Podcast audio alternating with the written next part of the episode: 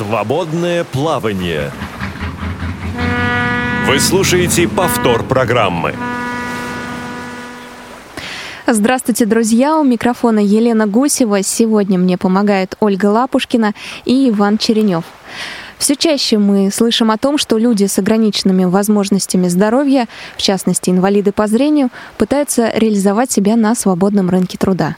В прямом эфире сегодня поговорим об этом с представителем адвокатской палаты, адвокатом а, Александром Жбанковым. Александр, здравствуйте. Здравствуйте. А, поговорим о том, какие льготы имеют люди с ограниченными возможностями здоровья, в особенности а, с инвалидностью по зрению, на рынке труда. Друзья мои, если у вас а, будут вопросы сегодня, если у вас возникли какие-то проблемы при трудоустройстве, во время работы. А, может быть, вы собираетесь увольняться, у вас есть вопрос, как это грамотно сделать. В общем, э, все, что касается трудоустройства, мы сегодня будем разбирать, и Александр э, согласился нам помочь ответить на ваши вопросы. А, присылайте их э, к нам на номер 8 903 707 26 71 в виде смс и сообщений в WhatsApp, а также звоните на skype radio.voz и на номер прямого эфира 8 800 716 45. Повторю, 8 800 ровно 700 ровно 16 45. Любые вопросы ваши мы сегодня принимаем. Если э, не сможем ответить сегодня в прямом эфире, то с удовольствием сделаем это позже пригласим Александра еще раз или по почте ответим вам.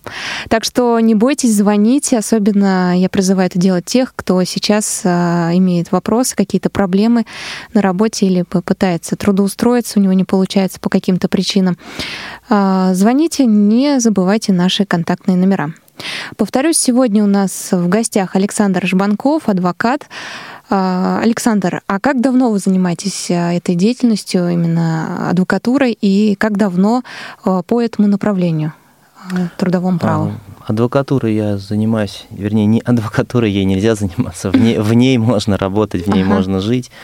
Адвокатской деятельностью с девятого года, а с трудовыми спорами я связан значительно дольше, примерно с 2002 с 2003 года довелось поработать в экономике и жизнь, в журнале «Трудовые споры». Но я бы хотел скорее сделать акцент не на времени, посвященному данной проблеме, а, наверное, на тех нюансах, которые как раз а, каждое новое время, чуть ли не каждый Новый год нам приносит. А, потому что опыт трудовых споров, он меняется – он меняется значительно более динамично, нежели за ним успевает меняться трудовое законодательство. Хотя я бы отметил, что на сегодняшний день, пожалуй, все-таки трудовое законодательство у нас наиболее совершенно. И трудовое право все-таки это наиболее грамотно отрегулированная отрасль. При этом, конечно, перегибы случаются. А почему я сказал про периоды? Потому что у нас модно как-то говорить в последнее время про кризисы. Кризис этого года, кризис прошлого года, кризис там августа, сентября, октября. Ну, это, конечно, все условно, но действительно а, были эпизоды, вот самый показательный из них это так называемый кризис 2008 года, когда действительно увольнения носили чрезмерно массовый угу. характер. У вас было много работы. Судя У нас всему. было работы много, но дело-то как раз не в этом, а дело в том, какая это была работа. Потому что на протяжении всех лет все-таки по большей части обращаются граждане за защитой своих трудовых прав, то есть работники. А в периоды, когда возникают некие кризисные ситуации, когда людей увольняют массово, и, казалось бы, вот они, люди, клиенты, которые должны обращаться за защитой, вот как раз всплеска обращений от работников в эти периоды не наблюдается. А напротив, наблюдаются увеличение обращений от работодателей. И опять-таки не от тех, которые людей увольняют, а от тех, которым попали те или иные работники, зачастую недобросовестные – и, грубо говоря, заняли чье-то рабочее место без какого-либо желания реально работать. Это люди хорошо подготовленные, хорошо подкованные, которых уволить не так просто. И вот именно в период кризиса вот эти люди, которые пытаются злоупотребить своими трудовыми правами, хорошо их зная, вот споры с этими людьми почему-то, во всяком случае в моей практике, а, были наиболее востребованы. В, в обычное время, как я уже сказал, происходит обычная жизнь. Любой работодатель пытается на выгодных для себя условиях получить э, максимально квалифицированного работника, завладеть, грубо говоря, его временем, его э, психофизическими ресурсами. Ну а задача любого работника, э, находясь в максимально комфортных для себя условиях, за максимально высокую оплату эти свои возможности продать. И это нормально. Другое дело, что как вот сегодня, в частности, да, мы затрагиваем тему а, трудовых отношений с людьми, у которых есть некоторые сложности, сложности с реализацией своих возможностей, а скорее даже с а, трудоустройством, сохранением своего рабочего места а, и с реализацией тех своих возможностей, которые они делают-то хорошо. А есть некий стереотип, что раз человек в чем-то ограничен, значит, он уступает своих возможностей человеку, который не ограничен.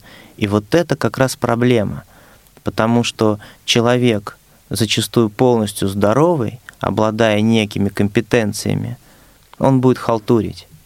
А человек, который знает, что у него есть ограничения в своих возможностях, но он свое время потратил добросовестно во время учебы, во время каких-либо э, переквалификаций, там, повышения квалификации и так далее, исходя из э, своих сложностей, этот человек зачастую является более востребованным, более э, высококлассным специалистом в конкретной узкой области.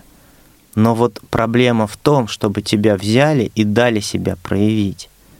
И вот тут начинаются злоупотребления именно со стороны работодателя, потому что боязнь вот этих стереотипов дает основание к тому, чтобы закрыть двери перед этими людьми. А, к сожалению, возможность двери открыть, они есть, но они формализованы, максимально формализованы, и то, что мы сегодня будем говорить там о каких-то льготах и прочем, это, имея место быть, э, фактически а, иной раз не работает. Угу. То есть по той рычаг, причине, который придумали что, для открытия конечно, этих дверей, работодатель иногда... думает, я лучше формально там себе сделаю несколько этих мест по квоте, но сделаю это настолько а, а, настолько поверхностно, настолько формально, чтобы меня просто не наказали за то, если вдруг у меня этого угу. не будет, а не для того, чтобы реально людей набрать и дать им возможность поработать.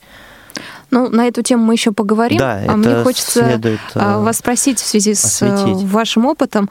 А, вот так, смотря на массы россиян, не обязательно с инвалидностью по зрению или с любой другой инвалидностью, в принципе, наши соотечественники, они подкованы в вопросах, правовых вопросах трудовых отношений или нет? То есть все-таки им в большинстве, в массе своей нужна помощь адвоката, юридическая помощь. Я сейчас, наверное, сделаю антирекламу себе и своим коллегам, а, потому что я считаю, что население сегодня стало намного грамотнее, чем раньше.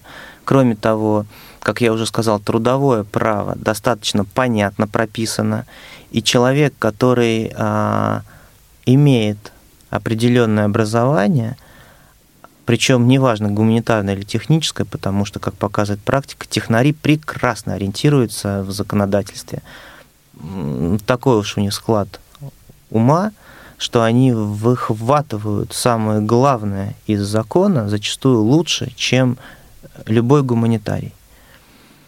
И поэтому э, я бы отметил, что да, население сегодня в большинстве своем, образованная часть населения, да, они подкованы. А вот работодатель зачастую, не знаю, с чем это связано, при наличии штатных юристов, при наличии консультантов на аутсорсинге делают примитивные ошибки, специально, не специально, не могу объяснить, но делают эти ошибки. Ну, я думаю, что это еще связано с тем, что тут э, ты защищаешь свои интересы сугубо, а юрист, который взяли на работу, э, ну, не всегда так э, хочет, да, э, это не вопрос жизни и смерти, как у человека, который пришел и потеряет возможно, и там возможно, 8-7 так. детей по лавкам сидят. Но тут тоже я бы не совсем согласился, потому что очень часто бывает воля собственника а, играет решающее значение, и он говорит, я этого человека видеть не хочу.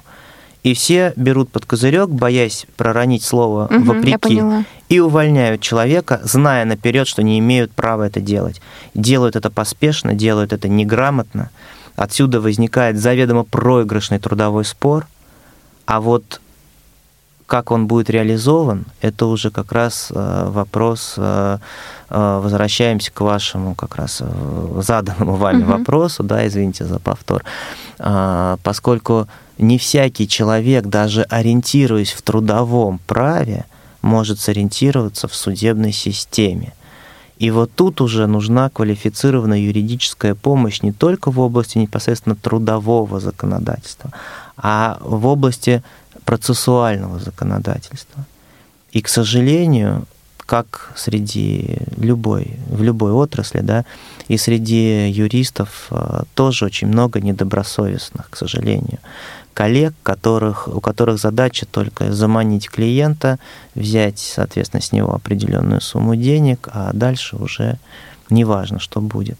И при этом говорить о том, что обещать не обещать результат, здесь тоже некорректно, потому что, например, в адвокатуре обещание результата заведомо является нарушением адвокатской этики, поскольку обещать человеку, даже если ты уверен в успехе, успех, это значит э, обнадежить его. Ни один спор не бывает э, прогнозируем на 100%.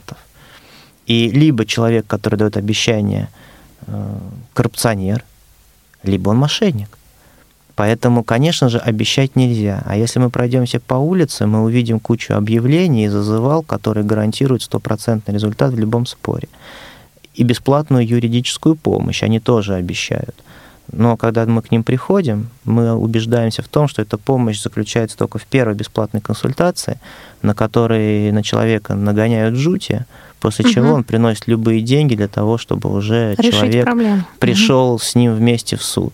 А вот как этот человек себя поведет в суде, большой вопрос. Поэтому здесь тоже я бы, я бы, конечно, поосторожничал. С одной стороны, да, честная, квалифицированная юридическая помощь обязательно нужна. Но если вы понимаете, что ваш спор финансово а, изначально, вернее, результат вашего спора, он финансово, а, скажем так, меньше, чем, чем траты на, траты на юристов, угу. ну, надо задуматься.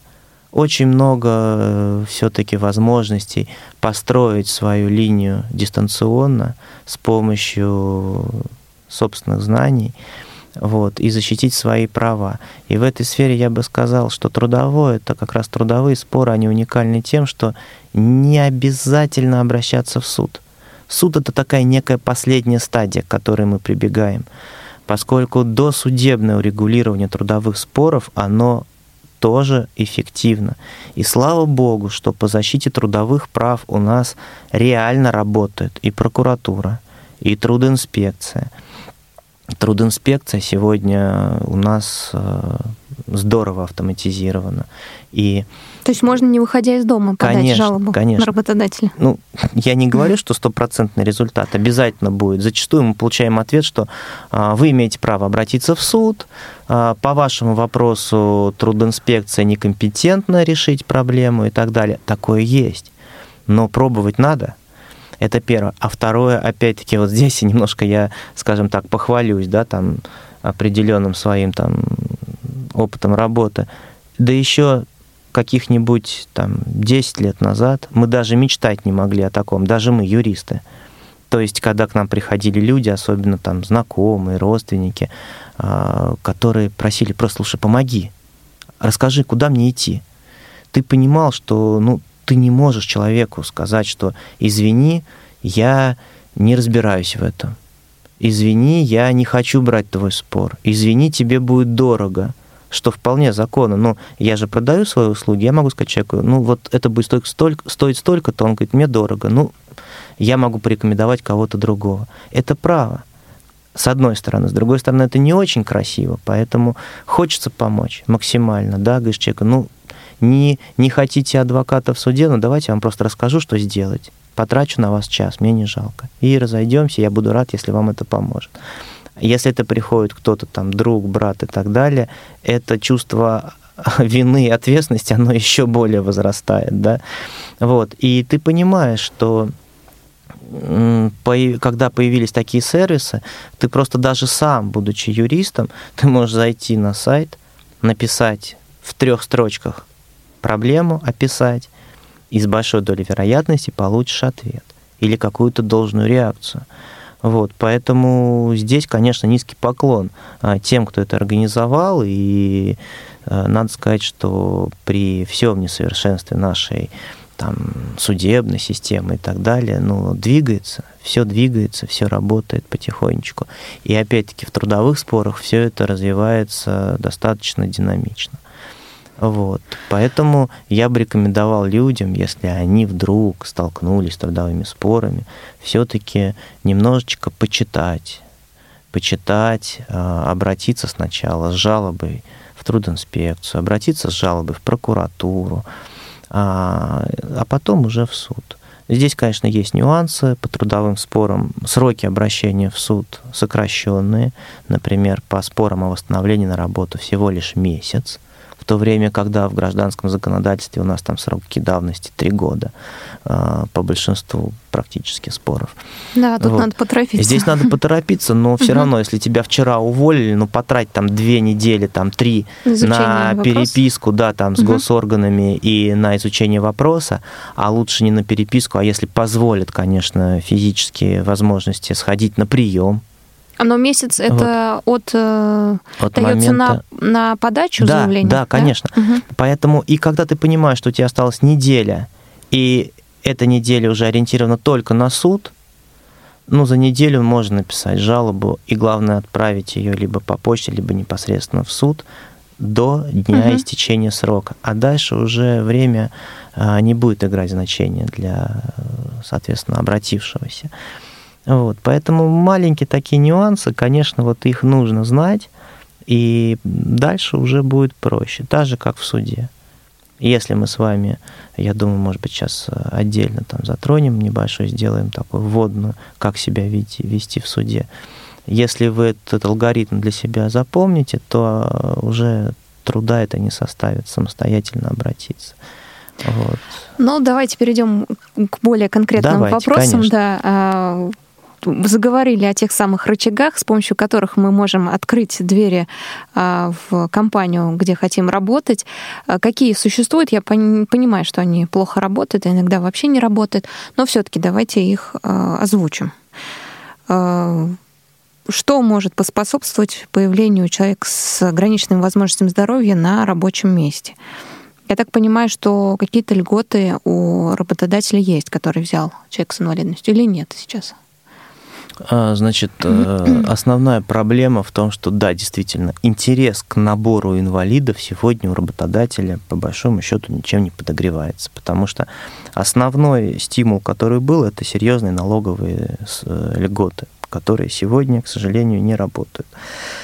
Но а, при этом все равно есть, э, я думаю, что здесь как раз наши радиослушатели ориентированные на эту проблематику, может быть, даже и лучше любого специалиста знают о том, что существуют квоты определенные. Например, а, у работодателя, имеющего штат а, свыше 100 человек, эти квоты варьируются там, в диапазоне 2-4%, а, и они обязаны в рамках этих квот, соответственно, набирать работников-инвалидов. Другое дело, что есть здесь свои тоже сложности, как я уже сказал, если работодатель не мотивирован, он подходит к этому формально, и его задача закрыть эти квоты, лишь бы только его не наказали. А как закрыть? Если направила человека, а, соответственно, биржа труда, это одно. Он не может отказать. А если пришел человек с улицы? Здесь вопрос уже другой, потому что здесь стоит вопрос о том, что все равно человек должен пройти некое собеседование.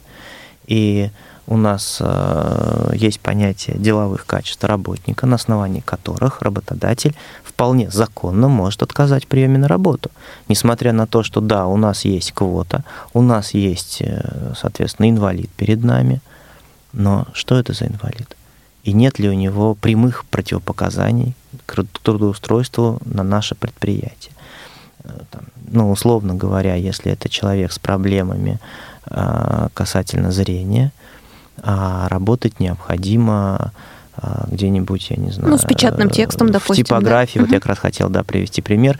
И где технически а, заменить на специальные приборы, приспособления, да, вот э, клавиатура, да, специальный экран, специальные возможности нет, где есть только механическая работа руками и глазами. И а, человек просто будет испытывать некую опасность. То есть это будет прямое нарушение уже техники безопасности и охраны труда то работодатель вполне законно этому человеку откажет. И вопрос становится, а не злоупотребляет ли работодатель выделяя вот такие вот виды работ у себя на предприятии. И это, конечно, возник, является основанием к трудовому спору, потому что работник, в котором отказали, в таком случае вправе написать жалобу, чтобы этого работодателя проверили, все ли у него там по-настоящему, да, так назовем, этот момент. Вот. Но, как я уже сказал, а, я не сторонник а, споров относительно трудоустройства, потому что все-таки работать надо в комфорте и бороться за свое рабочее место, которое тебе, скажем так, дорого. А пытаться попасть э, в организацию, где потом тебя будут пытаться выживать, ну, наверное, это не очень логично. Хотя, безусловно, а, так тоже я позволю себе такой термин, ну, наказать за злоупотребление, ну, наверное, тоже следует. То и есть устроиться оставлять... через неделю-две Ну, не уйти, обязательно да? устроиться, но хотя бы, я говорю, угу, обратиться с, про, с просьбой проверить, да, насколько вообще а, организована правильно эта система у работодателя, который э, вроде бы и готов принять, но почему-то никого не принимает. Вот. Э, но я хотел что сказать относительно, вот как раз сказали, год и так далее. Тем не менее, вот, пожалуйста, сама система квотирования, она существует, и кому-то она все-таки здорово помогает, и слава богу, что она есть. А, кроме того, а, есть льготы и по отпускам, и по продолжительности рабочего времени, да, то есть если мы говорим о 40-часовой рабочей неделе стандартно, да, против там 35-часовой э, рабочей недели сокращенной у инвалидов, в том числе по зрению. А, дополнительный оплачиваемый отпуск 7 дней.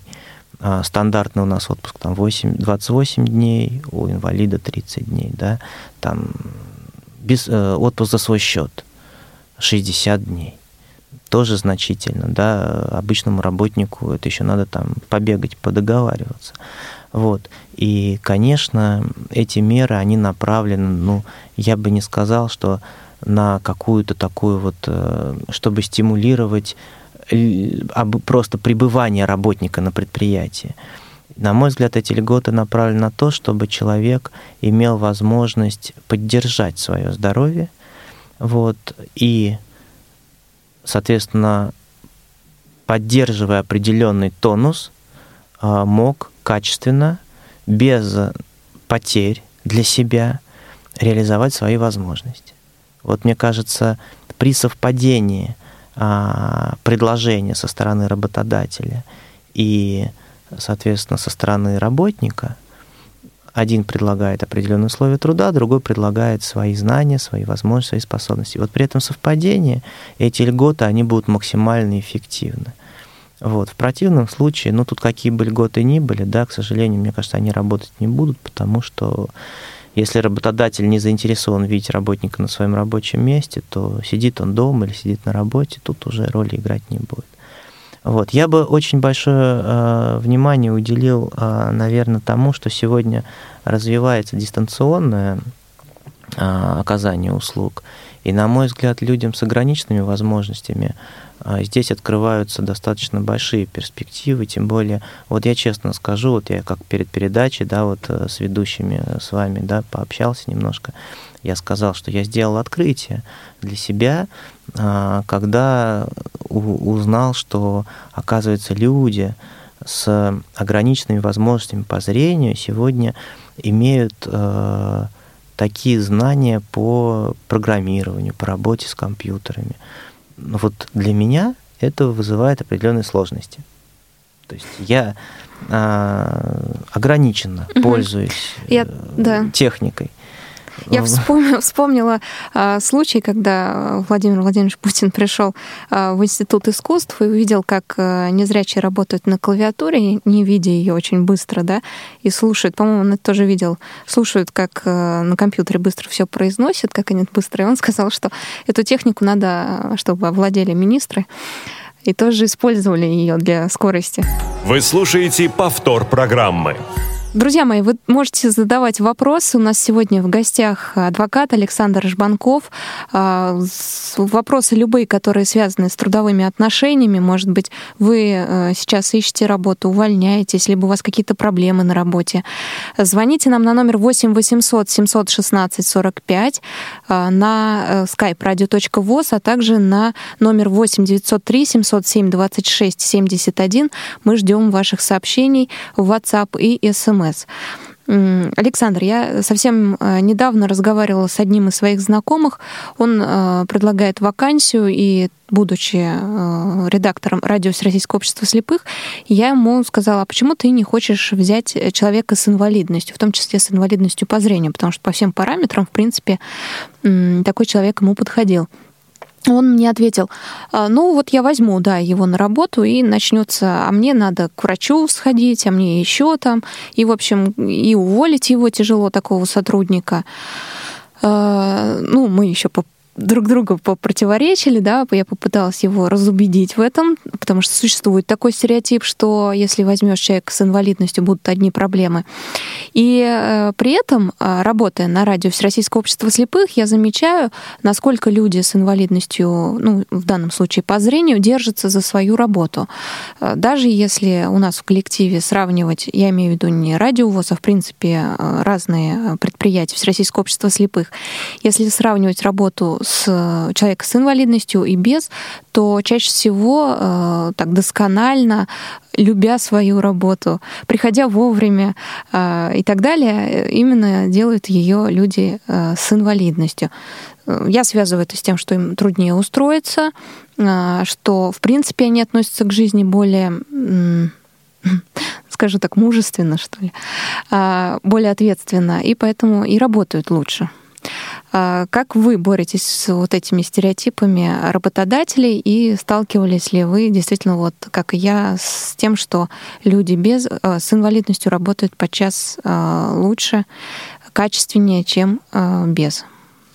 А здесь как раз как таковой борьбы-то на практике ее и не происходит. Здесь скорее мы действительно наблюдаем такую тенденцию, и в частности, там, когда я провожу какие-то семинары для работодателей да, и так далее, вот я делаю акцент на том, что как раз обратите внимание на те категории граждан, которые считаются защищенными, но почему-то именно для вас они являются красной тряпкой. Казалось бы, вот э, увольнение декретницы, да, это ну, даже уже несерьезно как-то озвучивать на каком-то образовательном мероприятии. Нет, ничего подобного. Все разводят руками, говорят, а как, а что мне с ней делать? И действительно количество увольнений а, после того, как работодателю стало известно о положении сотрудницы относительно беременных, оно такое ощущение, что оно вообще не уменьшается. И там же шансов, в принципе, у работодателя нету такой спор выиграть. Чем они думают, непонятно. Но, вот как я сказал, это для них просто красная тряпка. Чем это вызвано, я не понимаю. То же самое касается и инвалидов. И тут э, не имеет значения, по какой, а, в какой области да, человек получил инвалидность, да, по какому заболеванию, будь то зрение, будь то какие-то иные а, его физические проблемы. Но почему это должно быть э, причиной для ограничения его трудовых прав остается, в принципе, загадкой, потому что, по большому счету, работодатель ничего не теряет. Оборудование рабочего места, да, это стоит определенных денег, но эти деньги, они же компенсируются из бюджета. Есть же система компенсаций. Да, может быть, она тоже там ограничена какими-то суммами, которых может не хватить. Ну, в любом случае, та же самая специальная клавиатура и экран для инвалида, она не будет стоить дороже, чем какой-нибудь там монитор Macintosh, там сегодняшний Apple, да. Ну и что? Один работодатель только из-за того, чтобы пустить пыль в глаза а, в open space, где даже нету непосредственно личного рабочего места, да, где вот стоит 20 пустых столов, и на них 20 мониторов, и а, работник приходит, садится за любой свободный. И там стоит, стоит дорогущая а, аппаратура. Для того, чтобы кто-то пришел из партнеров да, и сказал, вот здорово. Почему бы эти же деньги не потратить на специализированную технику для инвалида, который, как вы сказали, наверняка будет работать ничем не хуже, чем человек, который свою работу не держится, просто потому что он не знает цены ее поиску. Но об этом просто не хотят задумываться. И здесь, наверное, вопрос как раз, наверное, освещения этих проблем. Может быть, здесь э, вопрос в том, что нету широкого освещения проблематики. Вот а, то же самое Всероссийское общество слепых ведь колоссальную работу проводит, уже сколько лет проводит, да, и, ну, казалось бы, внутри а, вот этой большой корпорации а, столько достижений, столько сделано. Но, например, обычный человек, он об этом почти ничего не знает. Поэтому пока мы не коснемся этой проблемы, мы не знаем ни о системе, ни о системе работы организации, не о том, как она устроена, из чего она состоит, какие предприятия в нее входят и так далее, и так далее. Почему? Потому что не хватает какого-то вот просто общего э, освещения этой проблемы. Поэтому, если, может быть, как-то делать почаще какие-то вбросы именно и в прессу, да, и там какие-то, может быть, программы образовательные запускать для тех же самых работодателей – тогда и что-то сдвинется с мертвой точки, потому что мы привыкли надеяться на ту же самую там так называемую биржу труда, да, я по старинке называю, но в данном случае вот я неоднократно сталкивался э, с жалобами на то, что относительно инвалидов, но она почти не работает. Мы не можем найти, вот не подходит, есть вакансии, но они вам не подходят и так далее, и так далее. То есть различные отговорки люди получают, может быть, даже эти отговорки мотивированы, потому что, в свою очередь, работодатель не спешит отдать это место. Вот. Но вот в этой части система не работает. Как ее сдвинуть? А здесь как раз возвращаясь к озвученному вами ранее вопросу, да, вернее, не вопросу, вы сказали, что тема сегодняшней передачи – это различные проблемы трудоустройства инвалида. Да? Я бы сказал, что проблема как раз не в трудоустройстве, а в принципе в построении трудовых отношений с инвалидом, потому что трудоустройство ограничивается только вот собеседованием угу. и получением одобрения о да. том, что да, мы тебя берем, и дальше там мы должны тебя оформить. Вот процедура трудоустройства, она этим и заканчивается. А дальше же идет еще и весь период работы, да, который сопровождается различными нюансами. Это те же самые отпуска, которые да, мы уже озвучили, там и больничные, и, тема увольнения, прекращения трудовых отношений по различным основаниям. Но тот же самый инвалид, да, он, э, да, ему трудно найти работу, но нашел он ее, а все равно он растет он растет, он а, а, обзаводится какими-то знакомствами и так далее, и так далее, и он а, имеет право захотеть другую работу, и он должен реализовать свое желание, уволиться, перевестись на другую работу. То есть э, это тоже все в рамках э, длительных вот этих трудовых отношений, это должно работать. И в этой связи я бы как раз сказал, что, на мой взгляд, тут есть несколько направлений. Первое направление – это, так скажем, вот этот автоматическое, автоматический поиск вот этой вакансии да, по квоте. Там. А, второе – это через обращение, соответственно, опять-таки к государству, чтобы тебе нашли работу, и тогда тебе и отказать уже не могут, да, что еще лучше. И третье, все-таки немаловажно, это самостоятельный поиск, на рынке труда. Чего и многие боятся. Боятся, да, но опять-таки, на мой взгляд, все-таки стереотипы, и в первую очередь в самом, на мой взгляд, ну, скудные мои знания в этой области, да, не скрою, но то, что я, скажем так, наблюдаю в прессе, в каких-то там разговорах с людьми, там, с работниками и так далее, все-таки, на мой взгляд, вот именно в в среде людей с ограниченными возможностями а, этот стереотип, он стирается быстрее, чем у принимающей стороны. И а, люди, а, особенно молодые, да, которые сегодня выходят на рынок, они очень здорово подготовлены, они мыслят достаточно прогрессивно, и они энергичней, чем их предшественники. Они даже а, а, а, более энергичны, чем их сверстники, которые, опять-таки, не ограничены в своих возможностях. Поэтому, если говорить о конкуренции знаний, о конкуренции компетенций, то в каких-то узких отраслях человек с ограниченными способностями может запросто переплюнуть обычного работника. И вопрос опять-таки в том, чтобы а, дать ему возможность себя проявить. То есть ты его пусти хотя бы на собеседование, ты дай ему показать, что он может.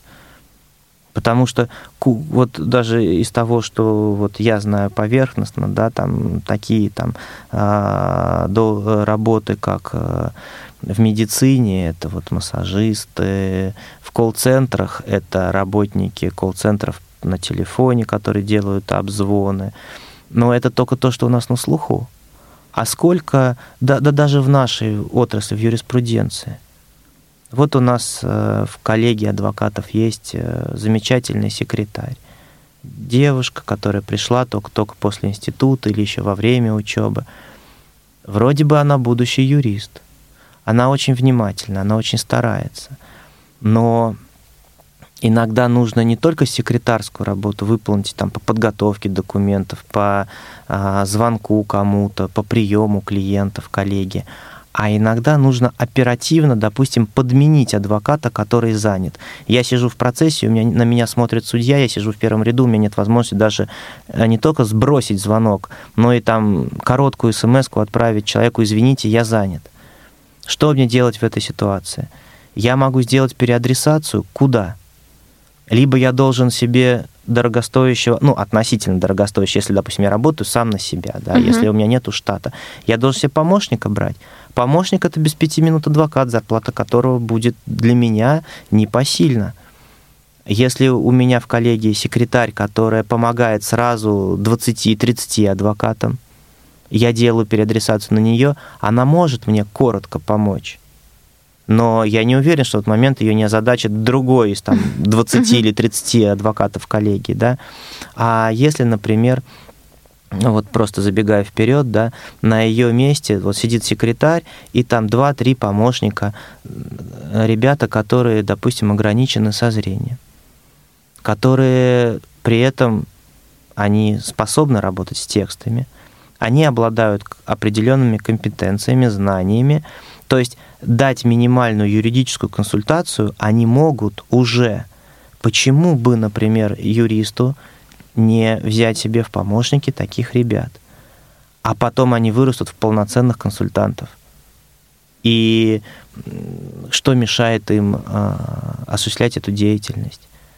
И причем, если так уж глубоко покопаться, да, где-то есть сложности, да, там в изолятор пройти в тот же самый, где обычно человек себе шею сломает, пока 10 решеток преодолеешь, точно, ударишься, да. порежешься и так далее.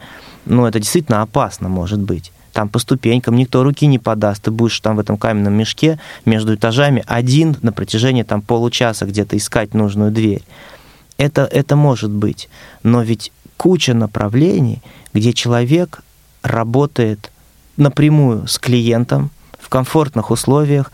Человек, компьютер с базой, клиент. Обладая специфическими познаниями, при наличии всей необходимой нормативной документации ты можешь абсолютно спокойно отконсультировать человека. И в этом смысле, мне кажется, этот рынок, он абсолютно открыт. Вот, и надо пробовать. И опять-таки здесь нужно ломать стереотип у состоявшихся юристов, которые набирают себе штат, что чем инвалид уступает другому человеку. Что он не может одеть белую рубашку и галстук? Но это просто даже, мне кажется, обидно и некрасиво так, так мыслить. Вот. И мне кажется, таких профессий, которые сегодня на, на первый взгляд переполнены, юристов, кажется, уже да, перевыпуск, перевыпускали да, за столько лет, но качество юруслуг до сих пор вызывает вопросы. И как раз э, очень спорно, э, юрист э, с юридическим образованием, который практикой не занимается, а открывает там какое-нибудь кафе, или человек, у которого это действительно цель в жизни, который не сможет работать там сильно физически, да, но он сможет прекрасно работать с людьми. Вот. И кто принесет больше пользы. Поэтому вопрос-то, на мой взгляд, опять в том, как эту информацию донести до широких масс. Вот я несколько раз я учился. Я заканчивал юридическую академию в 2002 году, потом я отдельно еще в магистратуре учился уже в наши дни, в 2015 инвалиды учились со мной, а вот э, по зрению я видел только одного человека. За, то есть получается один раз пять лет и второй раз три угу. года. За восемь лет учебы я не считаю, не считаю двух аспирантур. Я видел только одного человека, девушку, у которой с глазками были проблемы. А почему? Я не понимаю. И то она училась, как я понимаю, не работала, правильно? Ну, вот этого я не знаю, угу. работала она или нет, но она, она умничка была, она прекрасно отвечала. Но это был единственный человек, а, которого я встретил с этой проблемой. А почему? Это гуманитарная наука, там даже при поступлении мы сдаем-то история, литература и правоведение. То есть дисциплины, ну, которые да. вот это прям... Так как мы работаем на радио Всероссийского общества слепых, мы юристов э, знаем ну, прилично, незрячих. Ну, да. Очень здорово, очень здорово. Они редкость, действительно. А некоторые из них, кстати, и в политику пошли, а, депутатами стали. Э, да, но единицы. И действительно это во многом связано с тем, что не очень-то хотят брать на работу, да, есть стереотипы.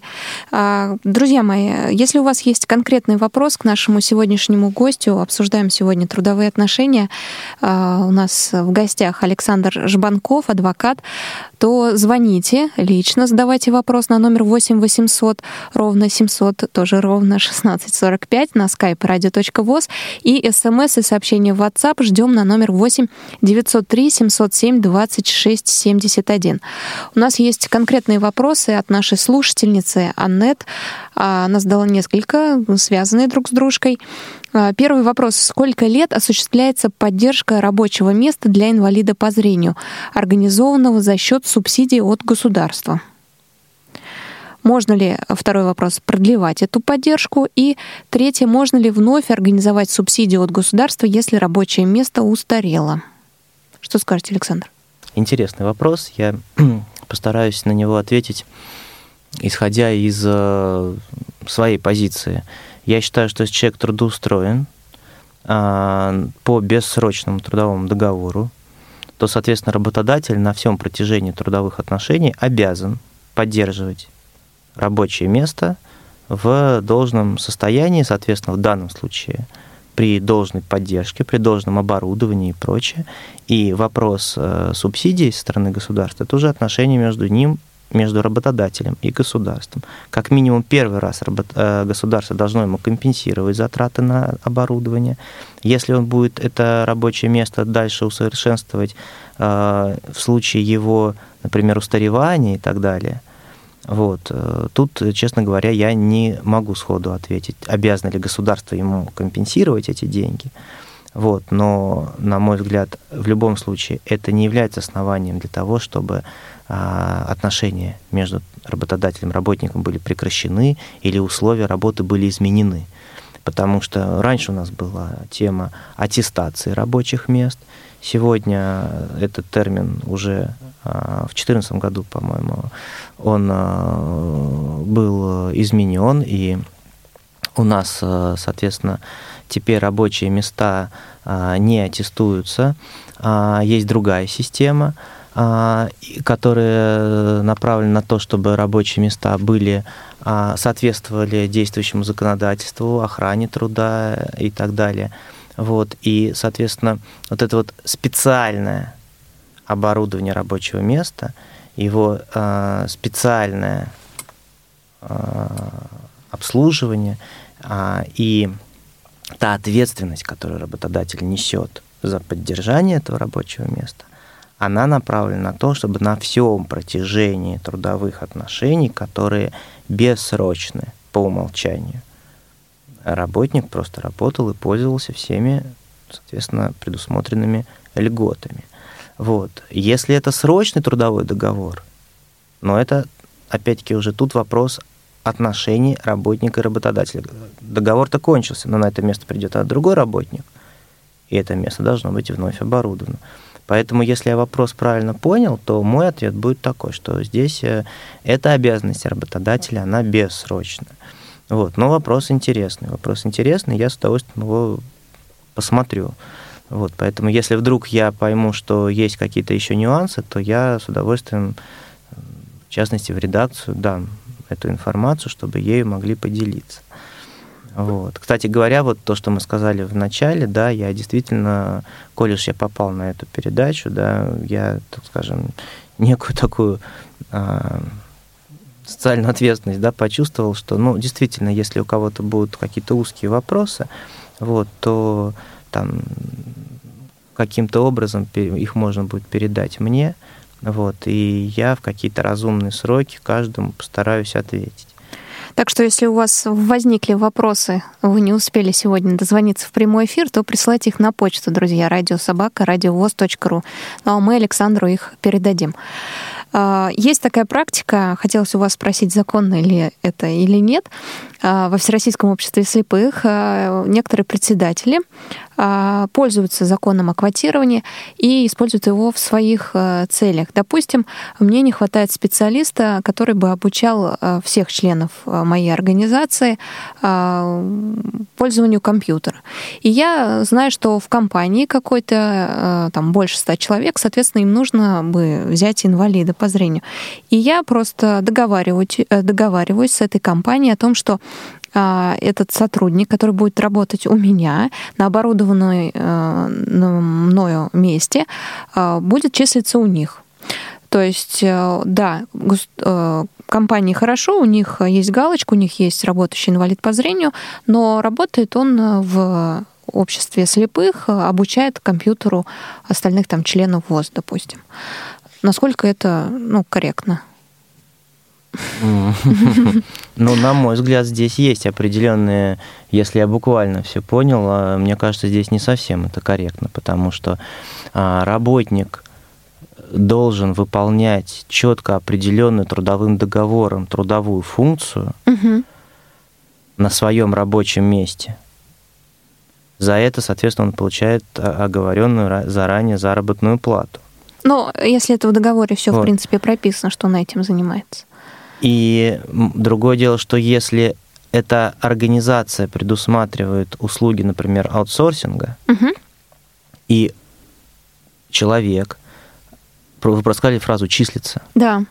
Понимаете, числиться в одном месте, а работать в другом, это априори незаконно, да, это уже мертвая душа какая-то получается. То есть, если работник работает на своем рабочем месте, в рамках своей трудовой функции он от имени своего работодателя оказывает какие-то консультационные услуги дистанционно угу. другим организациям, гражданам. Почему То есть нет? это надо правильно это, просто Это оформить. законно, конечно. Угу. А если человек э, на бумаге сидит ну, в одном да, месте, угу. а мы придем, а его там нет, и это не командировка, это не какое там выездное мероприятие, да, не служебная поездка, то, ну как же это может быть законно? Это незаконно. Как раз возвращаясь к предыдущему вопросу, угу. да, вот а, то, что я сказал, что вместо аттестации рабочих мест, да, сегодня есть специальная оценка рабочих мест. Это же не просто так. Это же вот, ну, я скажу так банально, да, вот есть стол, стул и компьютер, и кондиционер, и там отсутствие или, наоборот, наличие принтера. То есть все в совокупности оценивается соответствующими специалистами.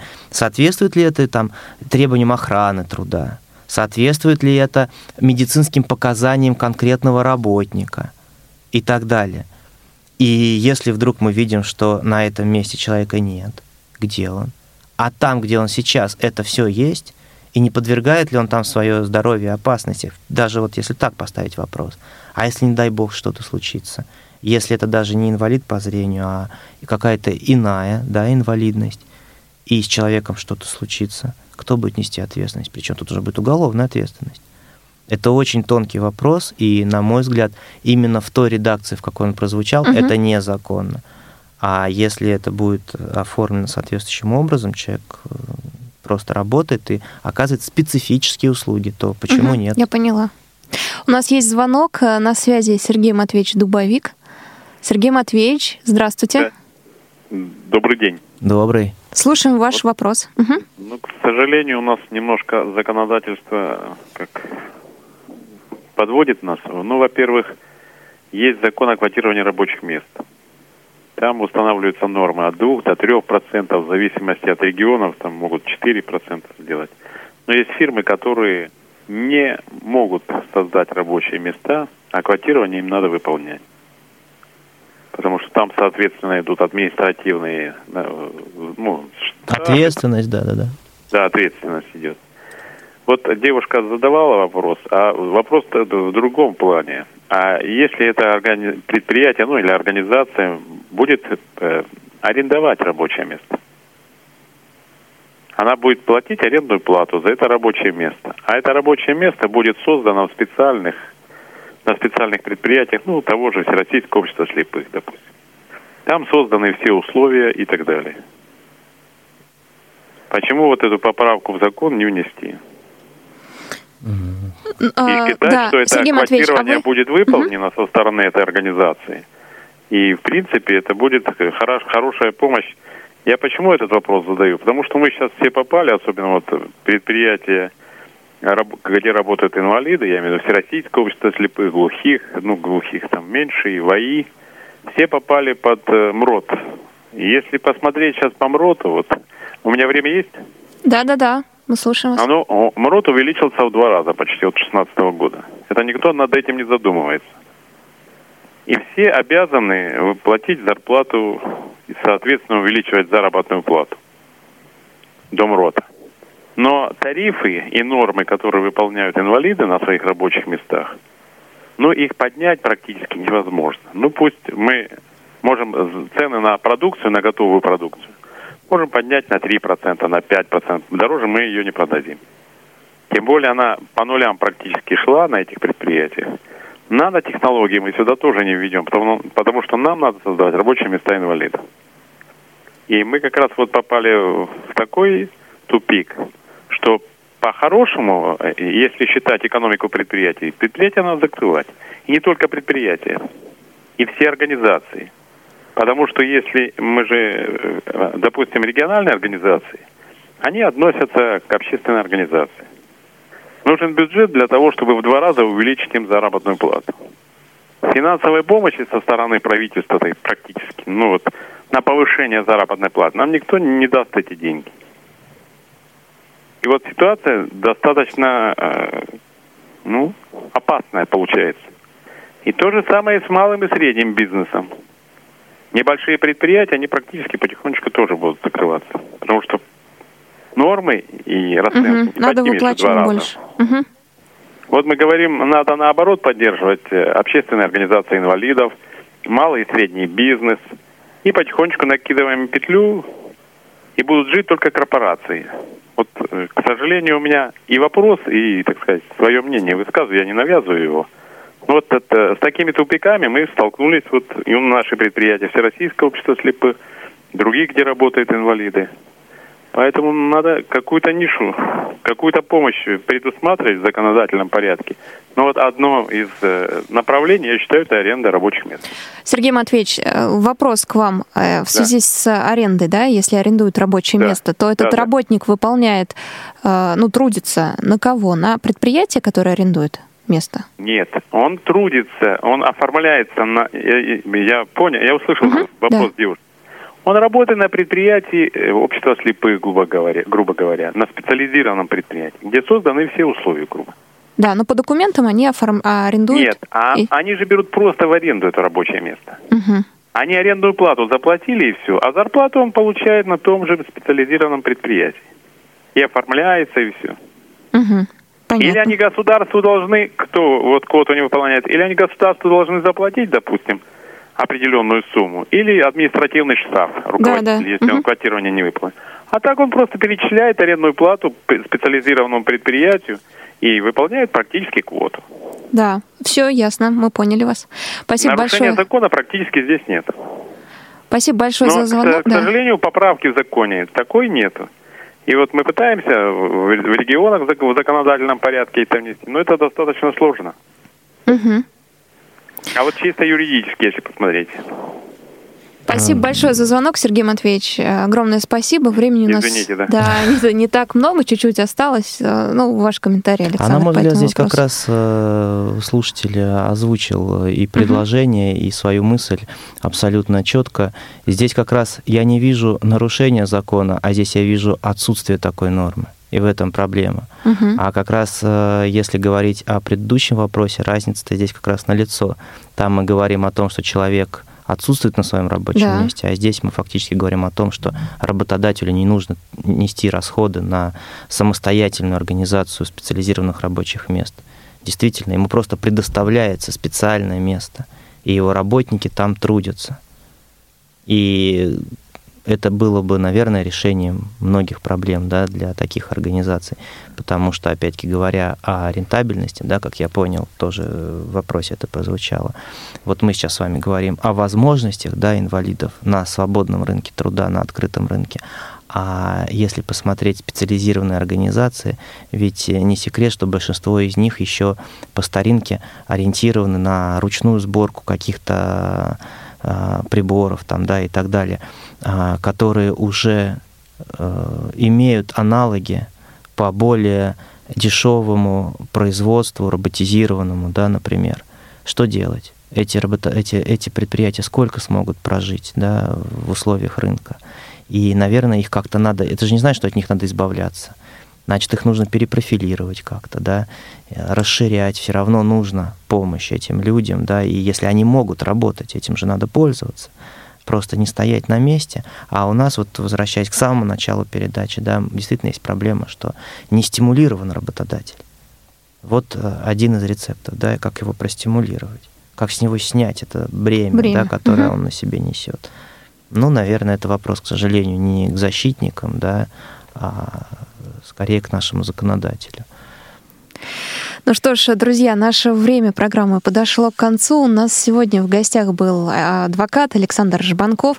Если у вас остались вопросы, я думаю, что они есть и возникнут при прослушивании еще этой программы, то присылайте их на почту радиособака радиовоз.ру. Мы передадим все Александру, он нам обещал, что ответит. А, значит, связь налажена будет между вами и а, нашим сегодняшним гостем. С вами работала Елена Гусева. Мне помогали помогали Ольга Лапушкина, Иван Черенев. Александр, благодарю вас Спасибо за то, что вам. пришли сегодня, помогли нам а, с вопросами, с ответами на вопросы. А, до скорых встреч в эфире на Радио ВОЗ. Ну и не путайтесь в трудовых отношениях. Если возникает вопрос, то обращайтесь к Радио ВОЗ. До свидания. Свободное плавание.